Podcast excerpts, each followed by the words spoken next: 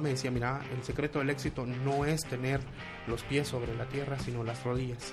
Entonces la humildad, la sencillez nunca se ha perdido.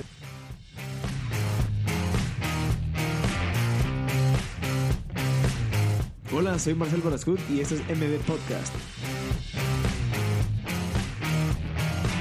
Hola Masters, espero que estén muy bien. Bienvenidos al episodio número 77 de M Podcast. Yo sé que si estás empezando a escuchar los podcasts vas a ver que hay diferentes números, pero no te preocupes, hay un orden, solamente que hay diferentes temas.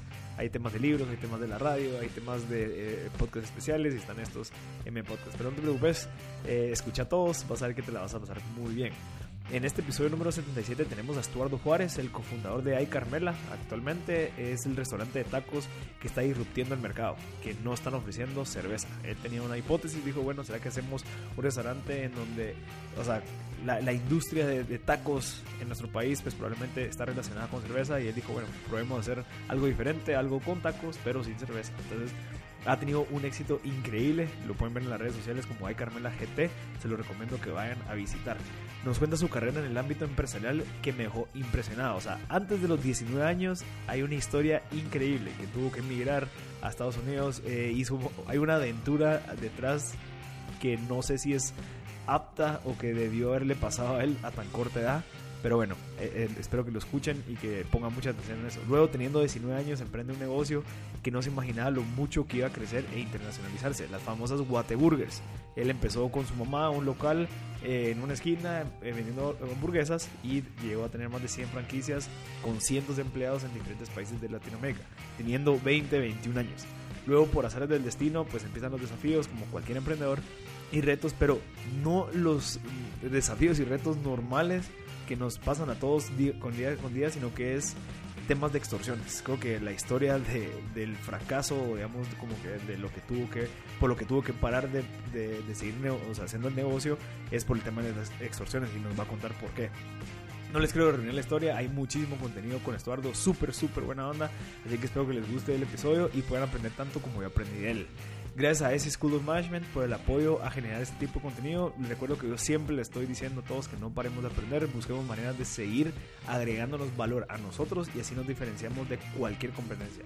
Sos emprendedor profesional, puedes ver cursos, licenciaturas y diplomados en www.esieduc.org. También agradezcamos a Aeropost por dejarme comprar todas mis cosas. Acabo de comprar una cámara, unos micrófonos, un montón de cosas para empezar un nuevo proyecto eh, que yo sabía que si la cosa la compraba y no me funcionaba, pues yo lo podía volver, ya que ellos te ofrecen una garantía que si no te gusta, pues lo devuelve. Así que espero que les guste este episodio con Estuardo Juárez, el número 77. Ya vamos llegando al 100.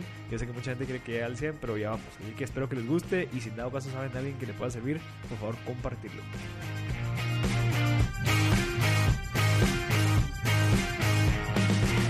Sardo, qué buena onda que te lograste venir al estudio de mi podcast. ¿Cómo estás? Muy bien, aquí, contento, la verdad, gracias por tomarnos en cuenta. No, definitivamente, como te estaba comentando, no sé quién fue el que me estaba recomendando, me metí a investigar y me, y, me recordé de la historia de las famosas Guateburgers. y entonces ahí hice clic con que eras vos y me encantaría ahorita que ya tenés otro restaurante. Pero antes de entrar a la parte jugosa de, de lo que es ahorita, digamos, la parte de cierta manera como del éxito, tu, tu vida es bien interesante. O sea, comienza eh, obviamente todas las vidas comienzan de una manera como que circunstancial, pero perder a tu padre a los cuatro años, eh, pues obviamente se pone un poquito más difícil las cosas. ¿Me podrías contar un poquito cómo fue esa etapa de tu vida? Que obviamente eso te construyó a ser quien sos ahorita, de 25 años, ya empresario, teniendo un montón de empresas. ¿Cómo, cómo fue esa trayectoria? Bueno, te voy a contar. Eh, como bien lo decís, a los cuatro años yo mi papá muere. Entonces eh, resulta ser que yo solo soy criado por mi mamá y mi hermano. Son los dos. Mi hermano es más pequeño, entonces éramos la familia. Mi mamá pues eh, se consigue una persona, su novio y se vuelve su esposo, ¿verdad? Entonces era todo. Pero eh, siempre mi mamá tuvo el liderazgo de la casa en decir, ok, yo los crío y así fue. Entonces mi mamá con tal de sacarnos adelante pues ella fue taxista, fue coyote, o sea, pasaba de gente de forma ilegal a Estados Unidos. Entonces, eh, era una enseñanza bastante fuerte, porque siempre entenderás que crecer en esa casa donde ves que tu mamá hace cosas de un carácter, digamos, fuerte, pues, porque no, eso no lo hace una persona débil, ¿me entendés? Entonces era una enseñanza en donde yo le decía, bueno, madre, o sea, por lo menos lo del taxi. Eh, recuerdo que en una ocasión ella me fue a dejar a la escuela, estudiaba en la primero de julio y me pregunta, mira, vos, ¿qué vas a hacer cuando seas grande? Me dice, tenía yo como, pues yo siete años para cumplir ocho. Y yo le digo, madre, eh, ¿qué veía yo en ella? Ella era taxista. Entonces yo, mami, yo voy a ser taxista, igual que tú.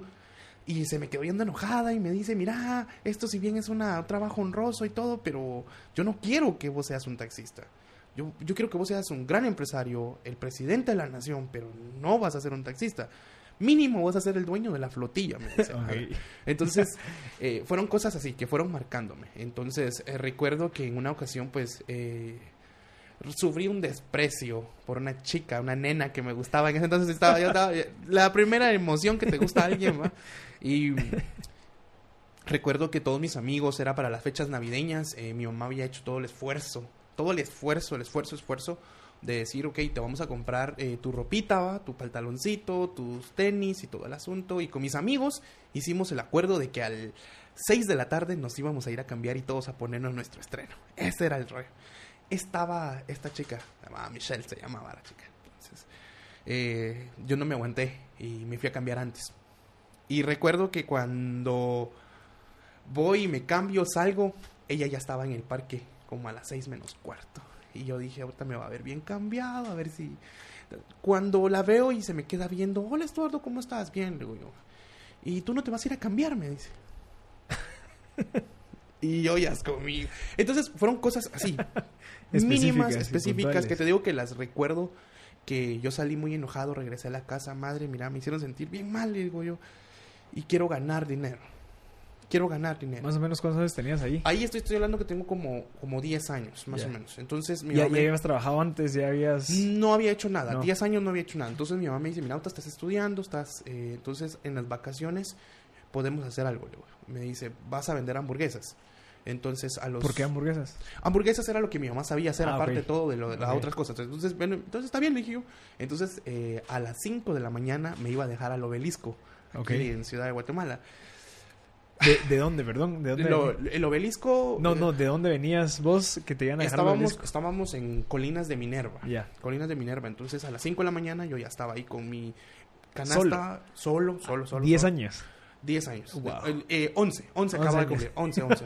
Entonces, ¿qué te puedo decir yo? Estaba vendiendo las, las, las hamburguesas a 5 quetzales en ese entonces, imagínate, gritaba, mi compañera de trabajo era la que vendía el diario, nuestro diario. okay. Entonces, eh, fue una enseñanza bastante buena. De nuevo, empiezo a darme cuenta de otras cosas. Yo estaba en vacaciones y veía pasar los buses de los colegios con los niños durmiendo.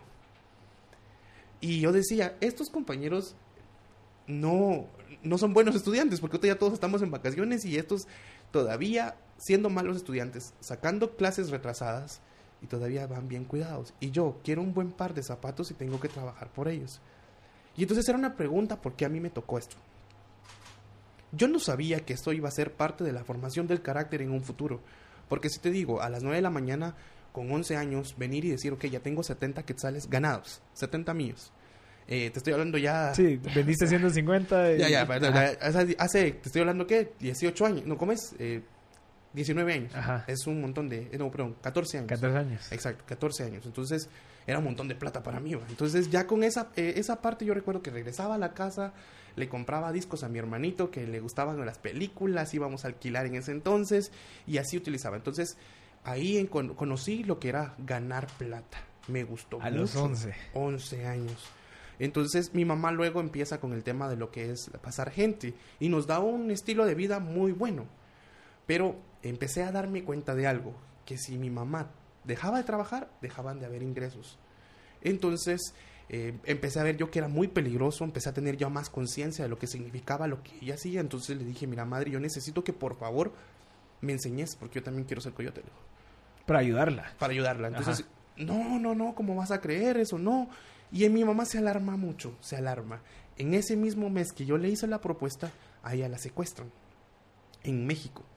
Y entonces eh, logra salir del secuestro, regresa a Guatemala y le dije, bueno, madre, yo prefiero frijoles, pero tenerte a vos conmigo. Ajá. De verdad. O sea, no, no, no, nada vale tu libertad, nada vale que te vaya a pasar algo, entonces te quedas acá. Pero el problema era que toda la familia dependía de ese trabajo. Entonces, a ella dejar de hacerlo, nos metemos en ese problema de empezar a ver con qué íbamos a ganar plata y no teníamos otra profesión, no sabíamos hacer mayor cosa, un estilo de vida caro y entonces nos metimos a la peor crisis. Para todo eso te estoy hablando que cumplí 15 años, 16. A los 16 años, bueno, le digo yo, mira madre, este, me quiero ir para Estados Unidos. "Ah, Vos no tenés papeles, ¿qué estás pensando? Bueno, y no tengo papeles, pero ¿a quién le estoy diciendo? va?" A la mejor, a la mejor de la- todas. Entonces eh, tomamos la decisión. Toda la familia estaba en contra porque pues era un niño. hablando de No lo que tenías sea. nadie allá. Tenía una tía, Ah, bueno. una tía que vivía allá. Entonces ella me dice, mira, o sea, te voy a dejar y, y la mentalidad que mi mamá tenía es, bueno, si yo me voy a trabajar por él, solo le voy a mandar plata y lo que voy a hacer es criar un vago. Eso me decía mi mamá. Entonces decidí yo irme. Eh, te digo, tuve que caminar, me perdí. eh, ¿En dónde? ¿En México? en Estados Unidos. Ya- O sea, o sea, ya al habiendo cruzado. Ya habiendo cruzado México, ya estando ahí, me perdí tres días. ¿Cómo sin fue esa comer. experiencia? Mira, realmente fue difícil porque sí te das cuenta que todo ha cambiado. O sea, todo está cambiando. Te das cuenta que estás en medio del monte, donde no sabes qué va a pasar, si vas a salir vivo de esa. Porque no es como que tenías una brújula o, No, o no, no. sabías a dónde ir. Entonces tenía un coyote, pero me perdí del coyote. Ya. Entonces el coyote iban súper drogados. Era una, una cosa así Y bien a ellos no les importa no que les importa, o sea, no. no, ellos, bueno, el que se ponga al paso de nosotros, Ajá. listo, y si no, no. Entonces, eh, al final no te largo la historia. Logré terminar, llega- llegué a un lugar en donde una familia me ayudó, me logró llevar a Houston. eh, y pues bueno, me voy a encontrar con mi tía y mi tía me dice, mira, a la semana yo ya te tengo trabajo y tenés que ir a trabajar a un restaurante de comida rápida, McDonald's, barrer, trapear. Y entonces, bueno, dije yo, bueno, esto es lo que me toca que hacer y lo voy a 16 hacer. años. 16 años. Wow. Entonces, a barrer y a trapear. Y era algo así nuevo para mí. Era la primera vez que me enfrentaba. Era mi primer trabajo en un país en donde hablaban mucho inglés. Houston, en, en específico, hablan mucho inglés. Sí. No es como Los Ángeles, sino... Ajá, que hay mucho español también. Ah, exacto, no. Ah, Houston era muy, mucho inglés y muchas personas morenas. Era un inglés bastante difícil, no el que había recibido, ¿va? Y entonces... Eh, Pero al menos iba a recibir inglés. O sea, Sí, más o menos. más o menos, era poquito, era poquito, pero sí me defendía para poder medio entenderle a mi compañero Bryce, se llamaba Bryce. Bryce. Entonces, eh, aquí empiezo a enfrentarme yo, a darme cuenta de que, eh, si bien era un trabajo también honroso y todo, pero me di cuenta que tenía más potencial que simplemente barrer y trapear. Realmente es algo que yo decía, ok, yo nací para algo mejor que esto. Entonces me dediqué a hacer lo mejor que pude, me di cuenta que estar en un sistema donde empezás barriendo y trapeando no iba a salir de eso, me empecé a tener amigos ahí en los apartamentos donde vivía, me decían, mira, yo ya llevo aquí ocho años, y no era que ellos me inspiraran a decir, ok, ya pasaron ocho años y, y quiero ser como él, no, Al contrario. Los ¿no? veía igual. Ocho años y se dice igual. y seguía igual, entonces dije yo, no, no, no, no, no, ¿verdad? Entonces, madre, mira, aquí está bien fea la cosa. Recuerdo que tuve que eh, dejar de trabajar en McDonald's porque no me, no me, no me gana- no ganaba bien y entonces decidí irme a las esquinas. En las esquinas es donde están los cornaleros, en donde te llegan a dar trabajo y literalmente te enfrentas a que un gringo se va a cambiar de casa y te contrata por horas para que le vayas a ayudar a, sacar sus muebles. Mover cosas. Exacto, entonces fui, llegué y me recuerdo que las personas, eh, cuando llegué les dije, eh, miren cómo funciona aquí el trabajo. ¿De dónde eres? "Es de Guatemala. Ah, los chapines están allá. me dice. Y eran unos salvadoreños. ¿no? Era- bueno, vámonos pues. Entonces me fui para, para allá con ellos y ¿cómo está aquí la agarrada, mucha? ¿De dónde sos? De la capital. Ah, yo soy de Sololá. Ahí vos. Así, bonito todo. Cuando veo que entra un pick-up y todos salen corriendo, salen corriendo. Y yo así como, ¿y estos qué están haciendo? Competencia. a ver Competencia a ver quién lo contrataban. Y entonces era una cosa que te golpeaba. Porque vos venís y decís, ok, aquí están pentenciando el trabajo. Sí, porque mientras más barato, mejor. Y entonces salieron corriendo y entonces de ahí me vuelvo a enfrentar a que bueno, no me puedes, no me pude subir. Entonces, pero el próximo yo me voy a subir y voy a ser el primero. Y no me importa, o sea, realmente era algo un tema que estaba mi carácter, todo mi ego estaba siendo golpeado, pero eso era parte de toda la enseñanza, porque luego llega otro pick-up y salgo yo corriendo, solo queremos cuatro, dijo el americano, y bueno, yo era uno de los cuatro, era el primero. ¿Y para qué es? Para ir a sembrar. Yo qué sabía sembrar, amigo. O sea, yo había crecido aquí en la ciudad, pues no, no, no. Pero me dicen, ¿sabes sembrar y quitar todo? Sí. sí, sí, sí. sí. Ese fue un... Varios centroamericanos, fueron cuatro en total. Cuando yo le digo a, a un salvadoreño, le digo, mira, le digo yo, realmente no sé cómo es que se quita esto, no lo quiero hacer mal. ¿Será que me puedes explicar y así ya lo hago yo? Ah, no sabes, miren, él no sabe esto, solo nos va a trazar, entonces yo... Te no quemó. puede ser, no puede ser. Entonces, eh, decido ir a buscar eh, trabajo de, de cualquier Y- cosa. Y, te bajaron del pick-up. Me bajaron de... No, me bajaron ya, me regresaron, me dijeron, go home, vete a tu casa, listo. Entonces, me fui a buscar trabajo. Las, una de lo poco inglés que sabía era, I'm looking for a job. Ajá. Y fui a un restaurante y le dije, bueno, quiero lavar trastes, dishwasher, va, por favor. va. Cuando me dice, no sabes inglés al 100%, entonces no te puedo contratar. Ok, pero voy a lavar trastes. Ajá, no es como que vas a hacer un análisis. no, no, yo no voy a estar enfrente de atendiendo clientes. Entonces me dijeron que no. Por ese lado dije yo, no, esto no es para mí, esto qué está pasando, ¿verdad?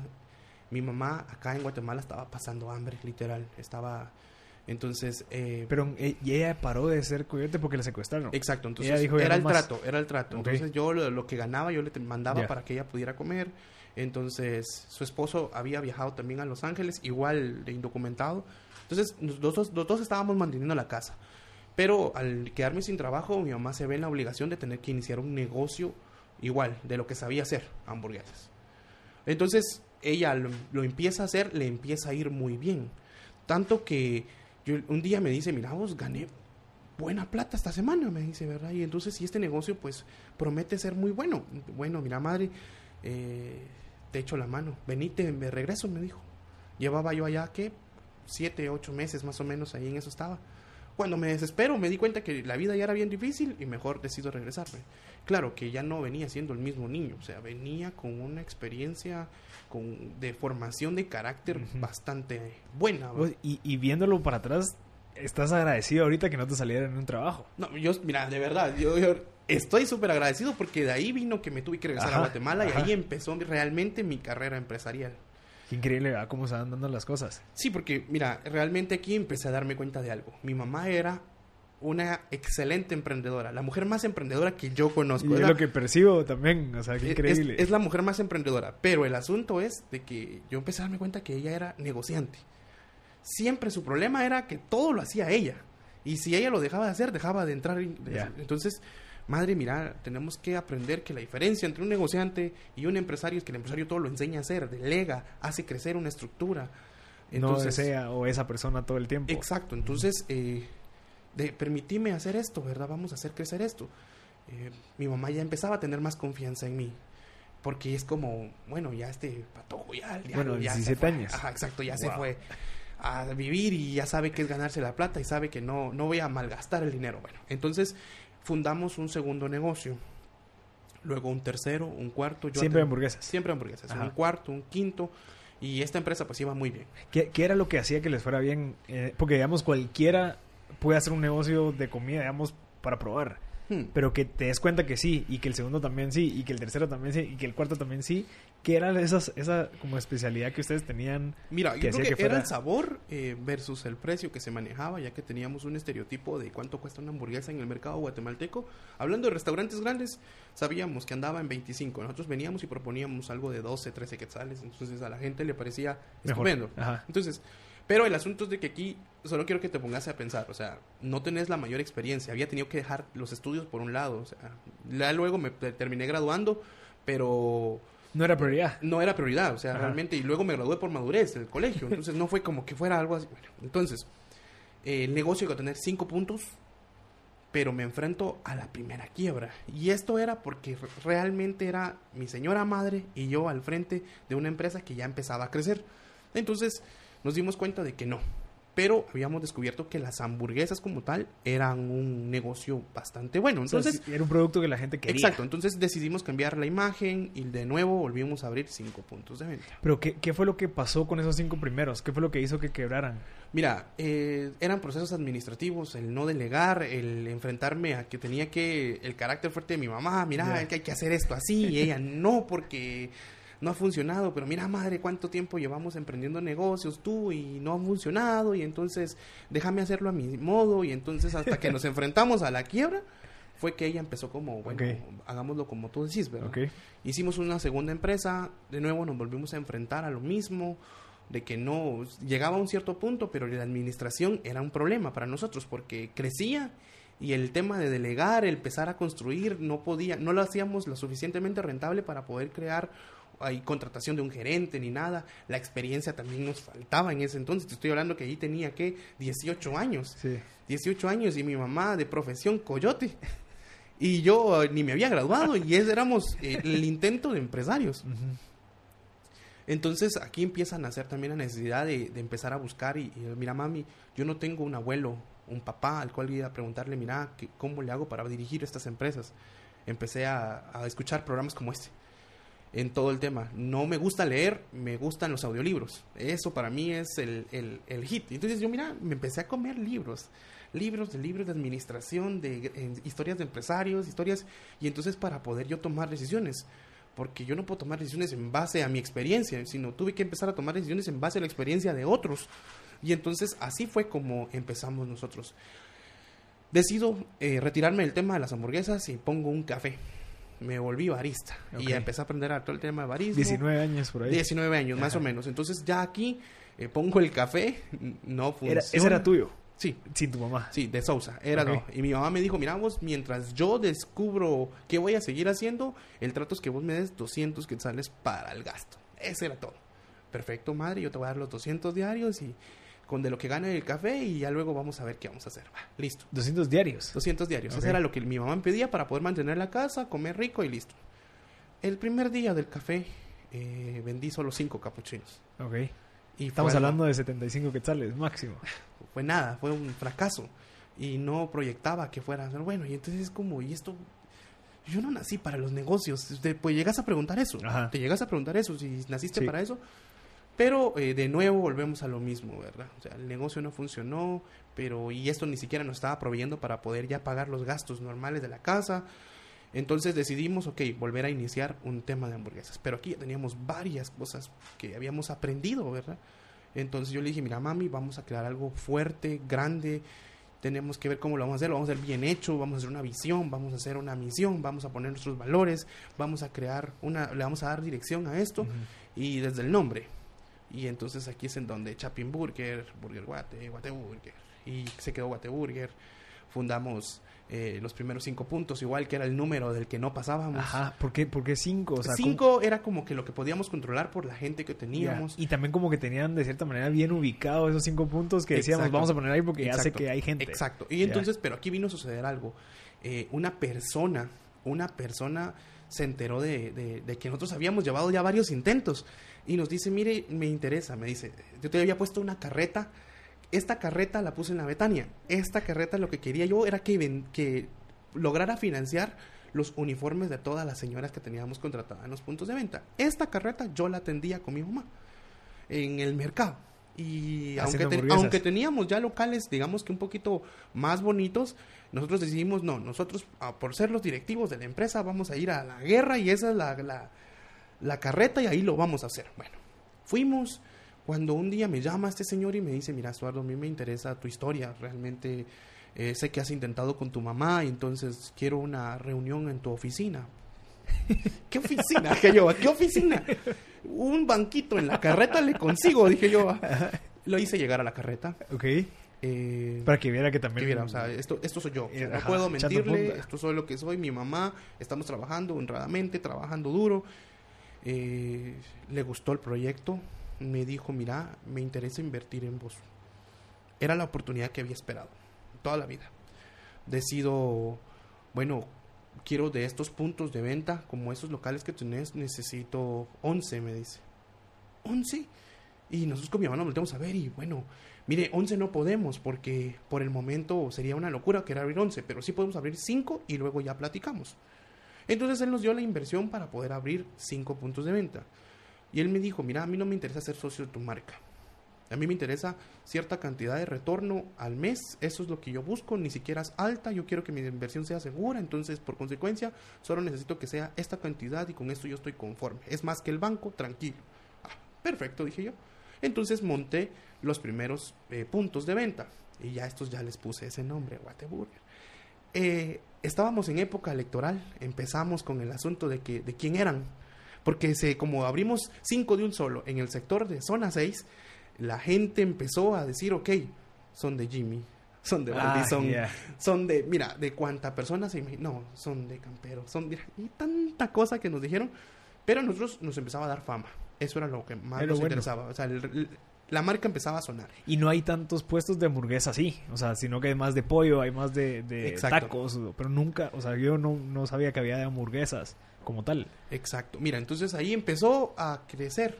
Pudimos abrir el sexto, séptimo, octavo, hasta llegar a 25. Cuando llegamos a 25, nosotros somos miembros de Casa de Dios. Eh, un pastor se entera, se lo cuenta al pastor principal de Casa de Dios, y el pastor principal se lo cuenta a toda la iglesia, y la iglesia se empieza a interesar en, en el testimonio de los del muchachito con el- la mamá que pusieron su negocito en la 20 cara. años, 20 años. Exacto, 21 tenía más, 20, ve, wow. ponele ahí, más o menos. Entonces, eh, empieza a que la gente quería franquicias. Y yo así como, bueno, franquicias sería algo interesante, ¿verdad? Eh, empecé a hablar con las instituciones que hacían eso aquí en Guatemala, me, era muy caro, eran dólares la cantidad, yo dije, no puedo pagar eso. Conozco unas personas que venían de Colombia, que específicamente venían de hacer franquicias en Colombia. Entonces me dice, mire, le podemos trabajar acá todo el modelo. Y perfecto, dije yo. Y creamos el modelo de franquicias, empezamos a crecer, empezamos, hicimos nuestro lanzamiento. Te no te largo la historia. La empresa llegó a crecer a 115 puntos de venta en Guatemala, 5 en Ecuador, Suramérica. Guateburgers.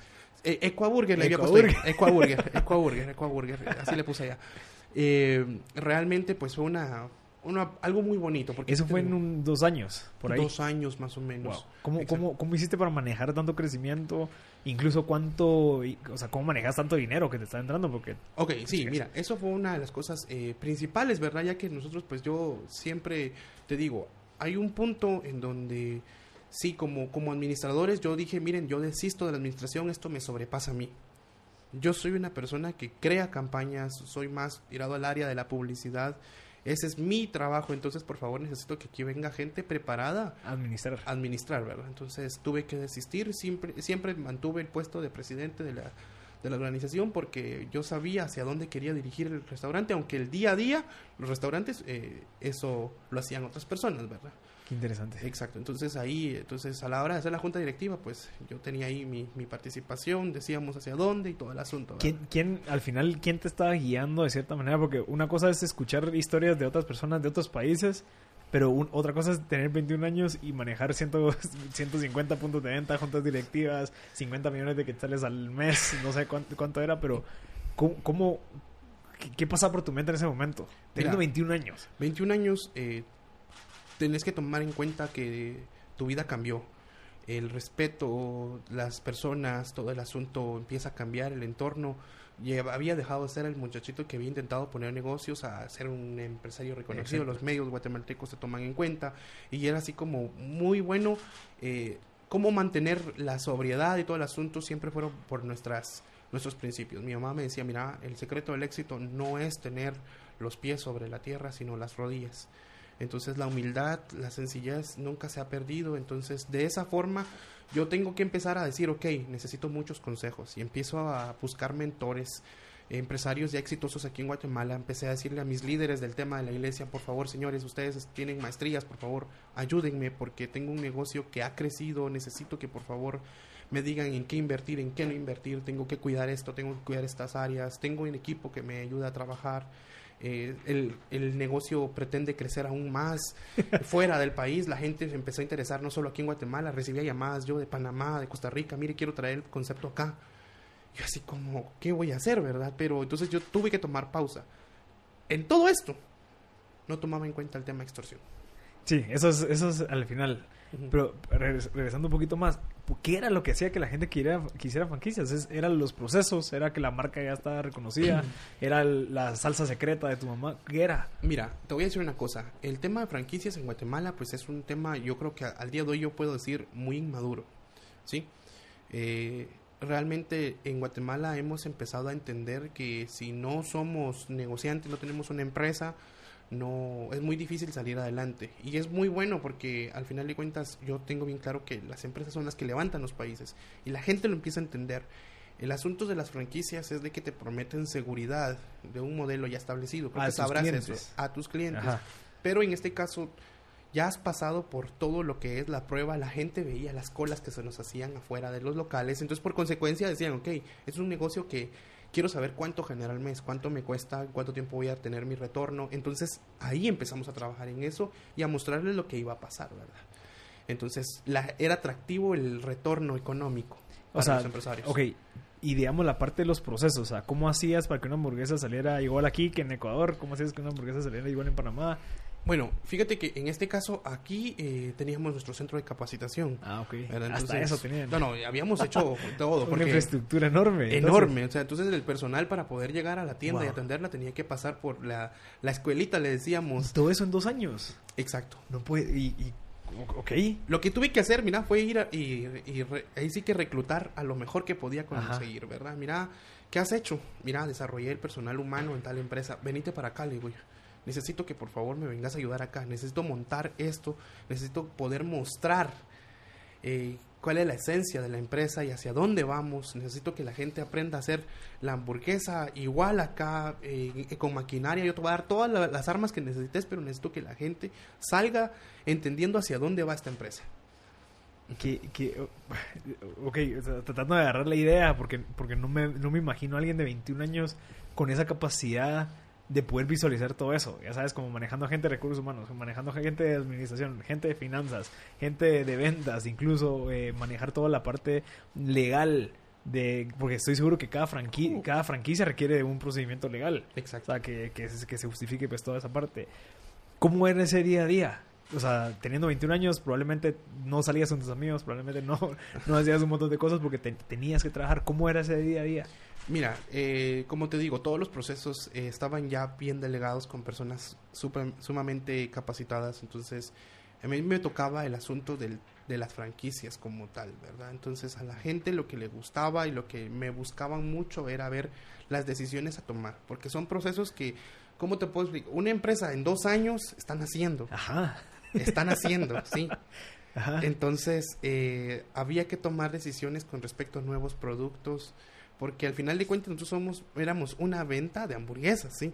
Entonces, y yo más estaba metido en el área de ah, crear nuevos productos, en todo ese asunto. Entonces, ya lo que era ver las ventas en general, teníamos reuniones semanales para poder ver qué estaba pasando, ¿verdad? Las gráficas todos me lo mostraban y es como, ok, metimos este nuevo producto, funcionó muy bien, este no funcionó muy bien, en estas zonas está funcionando muy bien. Entonces, en base a los datos que les empecé a pedir para poder tomar decisiones, empezamos a hacer por funcional la empresa, ¿verdad? Un patojo de 21 años.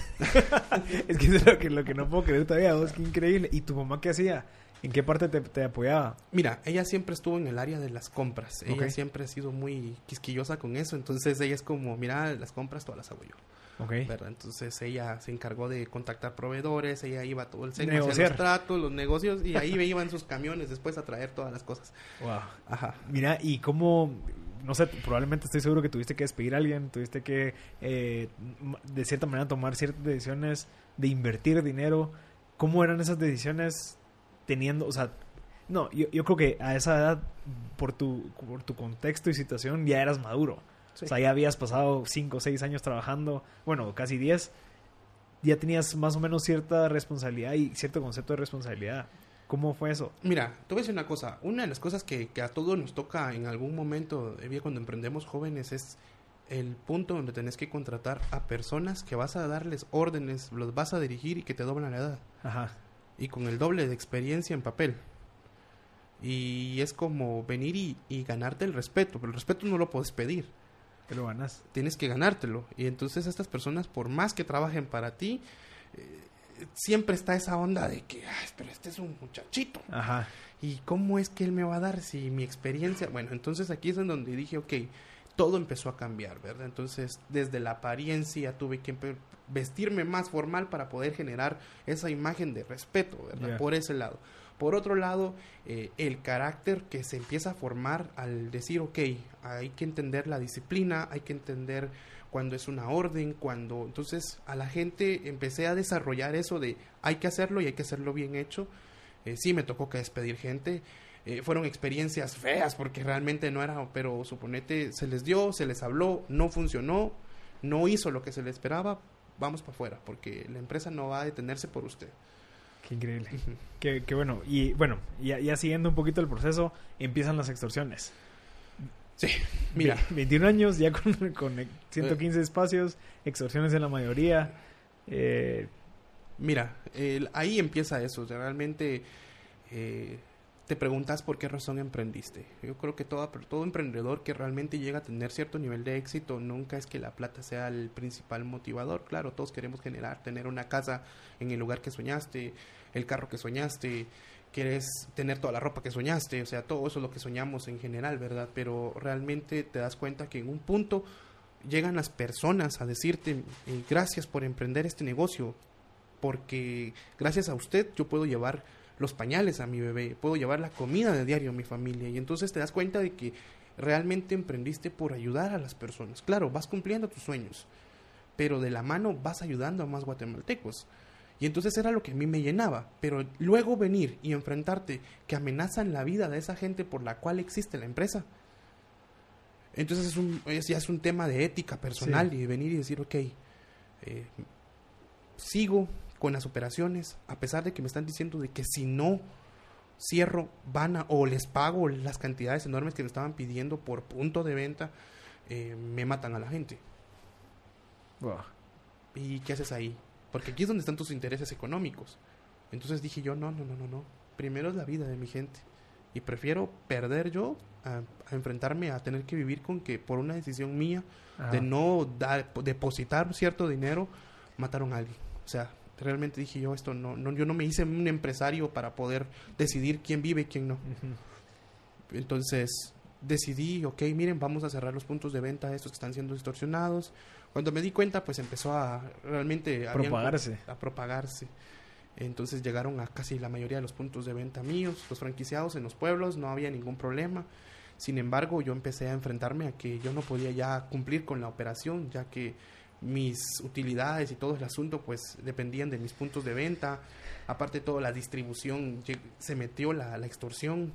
Entonces fue bien delicado verdad entonces tuve como te contaba antes tuve que salir del país para poder cuidarme de mi seguridad con mi familia para poder ver eso verdad y entonces me enfrenté a, a la peor quiebra de mi vida en hasta ese momento verdad era era quería yo verle todas las áreas positivas, cosa que no puedes ver. Te das cuenta de que muchas personas cuando tenés éxito te rodean, pero dejas de tenerlo, empezás a darte cuenta que bien dice el dicho que con los amigos verdaderos con la palma de las manos los cuentas. Es cierto, toda la gente empezó a dejarme, eh, las personas pues siempre fue así como bueno es que no tenía experiencia mire es que y empezaron a salir todos los críticos y yo dije bueno hace un momento me preguntaban cómo le había hecho y ahora todos saben el por qué fracasé verdad entonces eh, sí era un curso como te decía enormemente. tu, doctorado de dos años. exacto.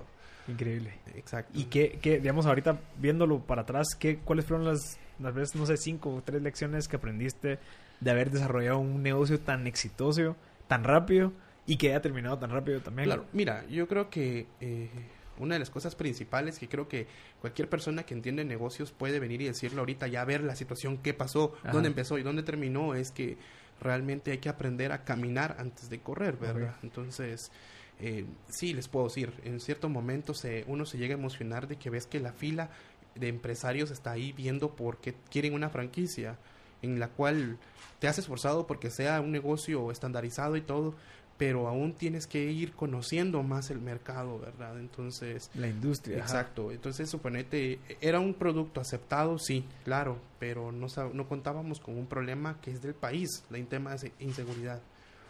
Entonces, eso es algo que tenía que ser preveído. Ajá. Pero como fue muy rápido, eso mismo me pasó factura. Ajá. ¿Verdad? Entonces creo yo que hay que aprender a caminar antes de ponerse a correr. Y todas las, o sea, bueno, probablemente no hay lecciones como tal, pero todo ese conocimiento que obtuviste de manejar a, bueno, estoy seguro que tenías 115 pues, eh, puntos, pues probablemente tenías 300, 400 empleados. 450. 450 empleados, o sea, directos. Directo. Directos. Planilla. Wow. Wow. O sea, de, verdad me, me, cuesta agarrar la idea de que alguien de 21 años esté manejando tanta gente. Eh, todo ese conocimiento ahorita pues ya lo estás aplicando de nuevo, o sea, empezaste otra vez, eh, ya estamos hablando ahorita de Ay Carmela, que es tu nuevo restaurante. ¿cu- ¿Hace cuándo empezaste y cómo fue esa decisión de haber pasado una quiebra? Bueno, la segunda quiebra que me contaste. eh, y decir, bueno, yo voy a seguir. Voy a seguir viendo, voy a seguir echando punta, creciendo. ¿Cómo fue? Bueno, entonces eh, me veo en la obligación de tener que vender la empresa, eh, lo- los pedazos de empresa que quedaban. Ah, bueno, al menos lo lograste vender. Eh, rematado. Ok. Sí. Y entonces aquí es en donde viene uno de los asuntos más delicados para mí, porque resulta que eh, la empresa había generado bastantes deudas por lo mismo de que la extorsión no, no te anda preguntando, ¿ya pagaste tu planilla? Ajá. ¿Ya pagaste tus proveedores? O sea, yo tuve que tomar la decisión de cerrar, aunque sabía yo de que iba a ir a tener que sacar del banco del dinero ya ahorrado y venir y empezar a pagar todos los compromisos. Aún así había quedado, después de que había limpiado las cuentas, tenía que pagar todavía 10 millones de quetzales. El remate de la empresa la tuve que hacer, fue la misma cantidad. Y entonces aquí venía otro tema, ¿verdad? Venir y decir, ok, ¿qué hago con este dinero? ¿Me puedo ir del país y me llevo el dinero? ¿O me quedo en Guatemala y limpio mi nombre y, e inicio de cero? Que al final de cuentas es lo que sé hacer.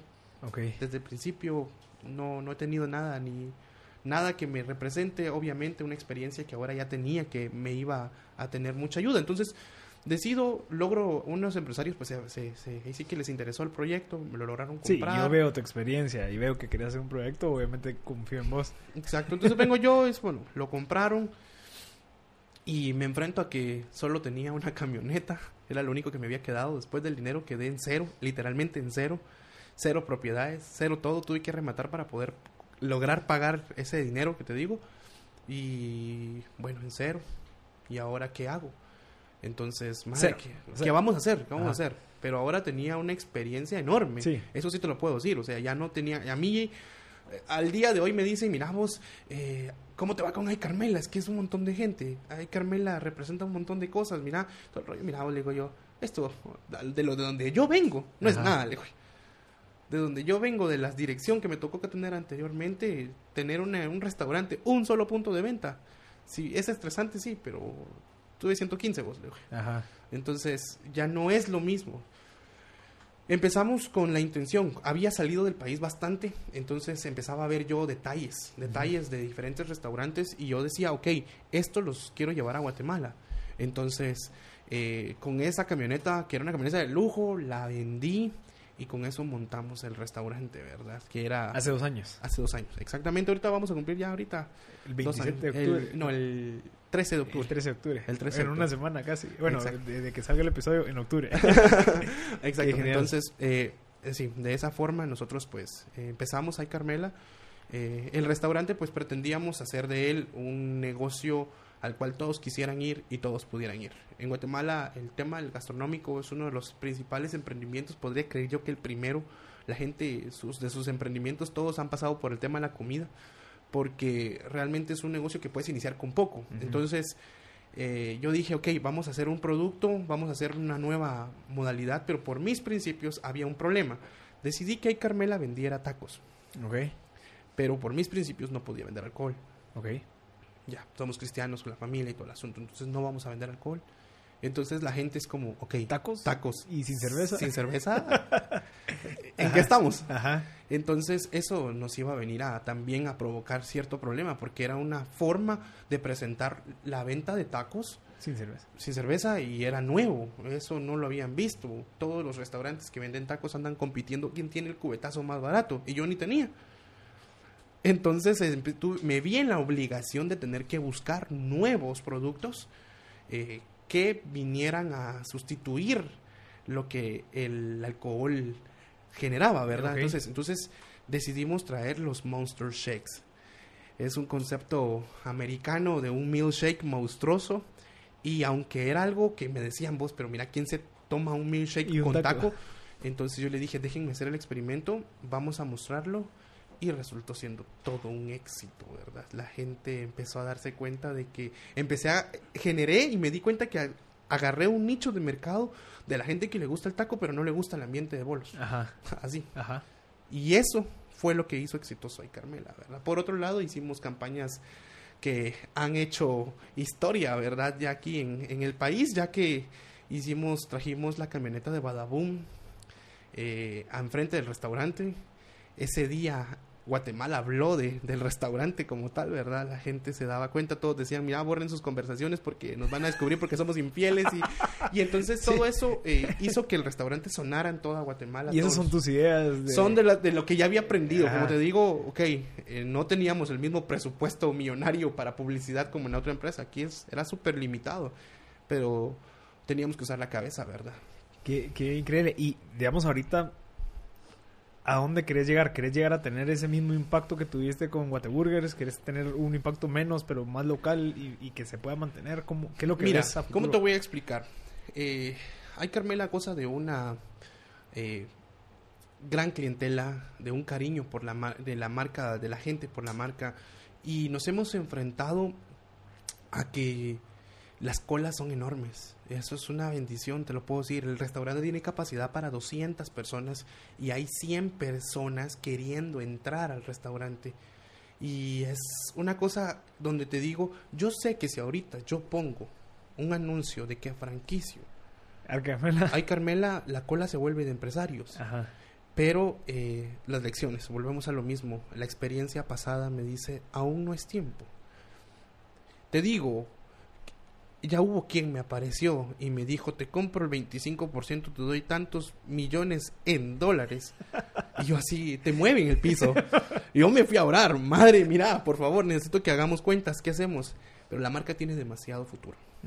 Demasiado futuro, eh, ya que no tiene competencia como tal. Porque te digo, todas las taquerías, todo lo que es, están ligados al alcohol. Ay Carmela no tiene competencia. Ay Carmela es único único, único. Entonces, ¿cuál es el futuro de Carmela? Claro, vamos a crecer. Este año que viene, a principios abrimos el segundo punto de venta. Lo estamos manejando nosotros, nada más, con manteniendo la esencia, esperando que llegue la oportunidad correcta. No queremos franquiciar, eso está descartado. Queremos crecer por cuenta propia, ¿verdad? Entonces, ya si aparece alguien que nos llame la atención una oferta de poder ser participantes en algún porcentaje, claro que lo queremos hacer pero tiene que ser algo muy atractivo, porque sí, te puedo decir yo de que una de las cosas que más nos ha motivado siempre ha sido el hecho de que los chapines también podemos, y estamos acostumbrados a que todo lo guatemalteco, a excepción de ciertas empresas de negocios de, de de ya restaurantes reconocidos en, mi área, ¿verdad? Todo lo que es, eh, hay ciertos negocios, pero normalmente siempre asociamos lo chapín, no muy funciona, lo chapín, no. Entonces, el concepto... Una de exacto, entonces, eh, eso es algo de lo que yo quiero cambiar, ¿verdad? O sea, y hemos estado cambiando el concepto de que los, chapines, los chapines también podemos, lo nuestros primero. Mira, ¿y tenés algún proceso previo a desarrollar un negocio? Estoy seguro que siendo cristiano probablemente parte de eso es, bueno, lo va a entregar porque es raro ver una persona que le da tan bien tan rápido. ¿Sí? Mira, ¿tenés algo que creas? Es que te voy a decir una cosa. En el medio en el que yo me muevo, en el mundo del cristianismo, hay un asunto donde se complica porque la gente pues tiene ideas erróneas con respecto a lo que es ser un empresario y creer en Dios. Y siempre lo aprendí de las personas que me mentorean en esto y es que todo depende de orar como que si todo depende de Dios y hacer como que solo depende de ti. Y ese es el secreto. Porque entonces aquí te das cuenta, hay una historia bíblica que te puedo decir que donde Jesús viene y le entrega a uno un talento, luego le entrega a otro tres talentos y luego le entrega al otro cinco talentos. Pasa el tiempo y Jesús regresa y, ok, ¿qué hiciste? El que le dio cinco, ¿qué hiciste? Ahora tengo diez. Bien has hecho. Bueno, siervo y fiel, le dice, lo asiste bien. El de tres, ahora tengo seis. Perfecto.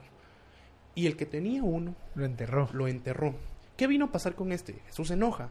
Y entonces aprendí una de las lecciones más importantes. Y te lo puedo decir. Tú decías, eh, lo entregas. Y esa es una de las cosas que yo aprendí, que no funciona así. Dios es el que te entregó a ti el talento. A ti te toca multiplicarlo.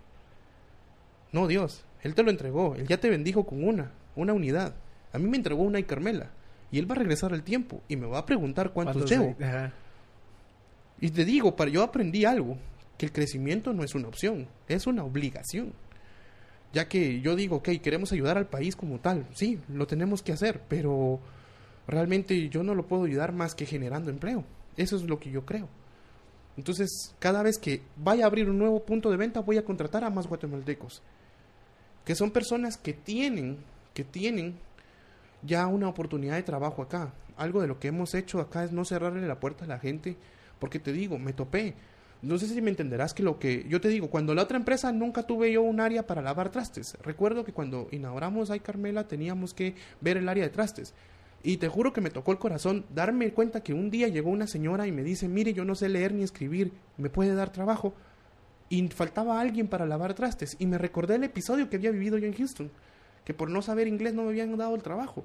Y te juro que fue una satisfacción tan grande. En ese ratito me fui a llorar al baño y le dije gracias Señor, porque hoy en día yo le voy a dar trabajo a alguien de lavar trastes y, y eso, yo ya pasé por eso. Ella no sabe leer ni escribir, pero ¿qué ciencia requiere lavar trastes, Señor?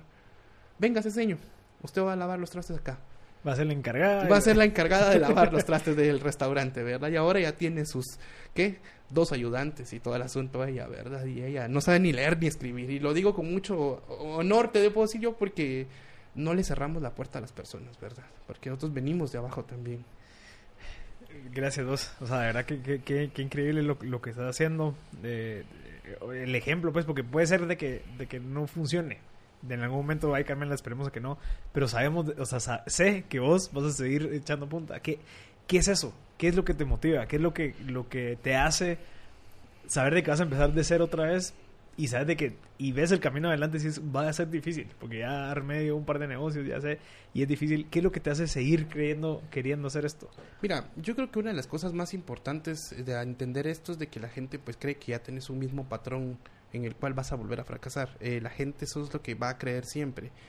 Eh, llega un punto donde te deja de interesar qué es lo que la gente piensa, sino que te das cuenta de que naciste no para ser más de uno más, ¿verdad? Me di cuenta que la experiencia, me di cuenta que toda mi vida tenía que tener un significado como tal y qué iba a dejar yo, no solo para mi familia, qué significa mi apellido, qué significa mi existencia en Guatemala. Eh, tengo esa, esa ese deseo de poder marcar la historia, no solo familiarmente, sino en el país, ¿verdad? Entonces, eso es algo de lo que a mí me motiva como tal, venir y decir, si te das cuenta en todo esto, no es que me motive ser una de las personas más ricas del mundo, sé que va de la mano, sé que va, va a venir la plata, es una consecuencia de, pero realmente lo que más me interesa es venir y mostrar que los chapines también podemos. Y en este caso, crear negocios exitosos que puedan ser de talla internacional. Y te puedo decir que hay Carmela, te lo digo, Dios sabe que me estoy esforzando lo más que puedo ser lo más cuidadoso con toda la sabiduría, inteligencia, el conocimiento aplicado y entonces por eso es que te puedo decir yo que Carmela va a crecer enormemente. Qué bueno, qué bueno, Sordo. Mira, y para ir terminando, me gustaría tal vez que nos dieras un consejo. algo que toda la experiencia que has tenido en tan poco tiempo, ¿qué consejo nos darías a las personas que estamos ahorita empezando un negocio, creciéndolo? que, te pudo haber gustado recibirlo cuando estabas empezando?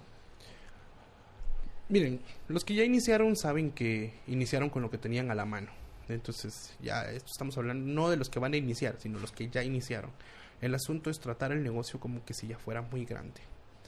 Esto es eh, cuestión de seguridad, cuestión de cómo vas a proyectar tu negocio, ¿verdad? Porque nosotros, por muy pequeño que pueda llegar a ser el concepto de Carmela, que ahorita solo es un punto de venta, es un negocio que ha sido ya conocido por el guatemalteco. ¿Por qué? Porque lo hemos tratado como un grande, ¿verdad? Desde sus campañas publicitarias, desde el lanzamiento de sus productos.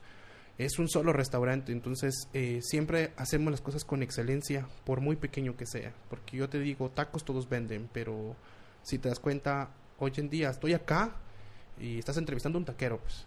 Pero porque no hacemos un taco normal, una forma, no lo presentamos y no lo vendemos de una forma normal, es que es que nos, nos toman en cuenta, ¿verdad? Entonces las cosas hay que hacerlas bien hechas, lo mejor que se, se pueda siempre, con excelencia, eh, por muy pequeña que sea la operación, siempre bien hecha.